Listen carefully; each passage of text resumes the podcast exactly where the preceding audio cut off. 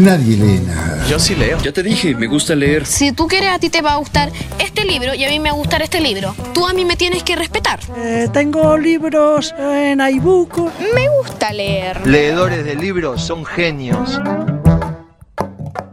Esta es la emisión número 8 de Volumen, un podcast de reseñas literarias centradas en la producción de escritores y escritoras actuales. Bienvenidos, bienvenidas y bienvenides. Disculpame la falta de volumen.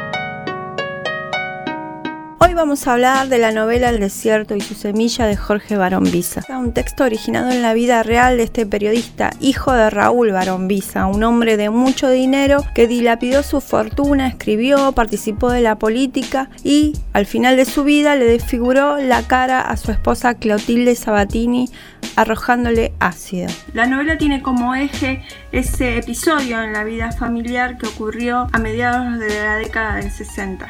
También voy a resaltar algunas ideas del ensayo La Noche de Al Álvarez que publicó la editorial Fiordo. El, texto, es hermoso.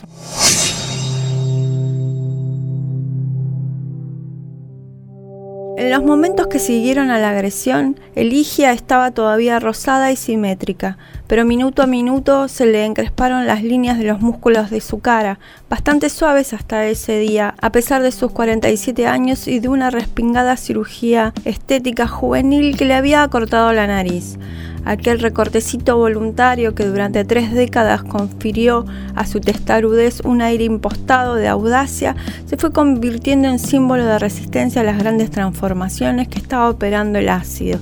Los labios, las arrugas de los ojos y el perfil de las mejillas iban transformándose en una cadencia antifuncional, una curva aparecía en un lugar que nunca había tenido curvas y se correspondía con la desaparición de una línea que hasta entonces había existido como trazo inconfundible de su identidad. Así comienza la novela El desierto y su semilla de Jorge Barón Visa.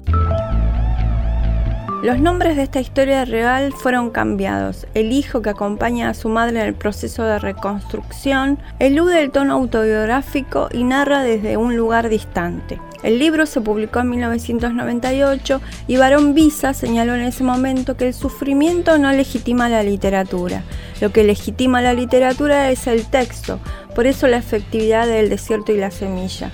El tratamiento lo lleva a vivir casi un año en Italia, ella internada, sometida a innumerables operaciones para reconstruir su rostro y él asistiéndola y vagando por Milán, ciudad en la que estaba el hospital, emborrachándose y recordando los vaivenes familiares. También se cuela la historia política de ese momento, lo que ocurría con otro cuerpo muy cercano en la distancia y lejano en lo ideológico, Evita.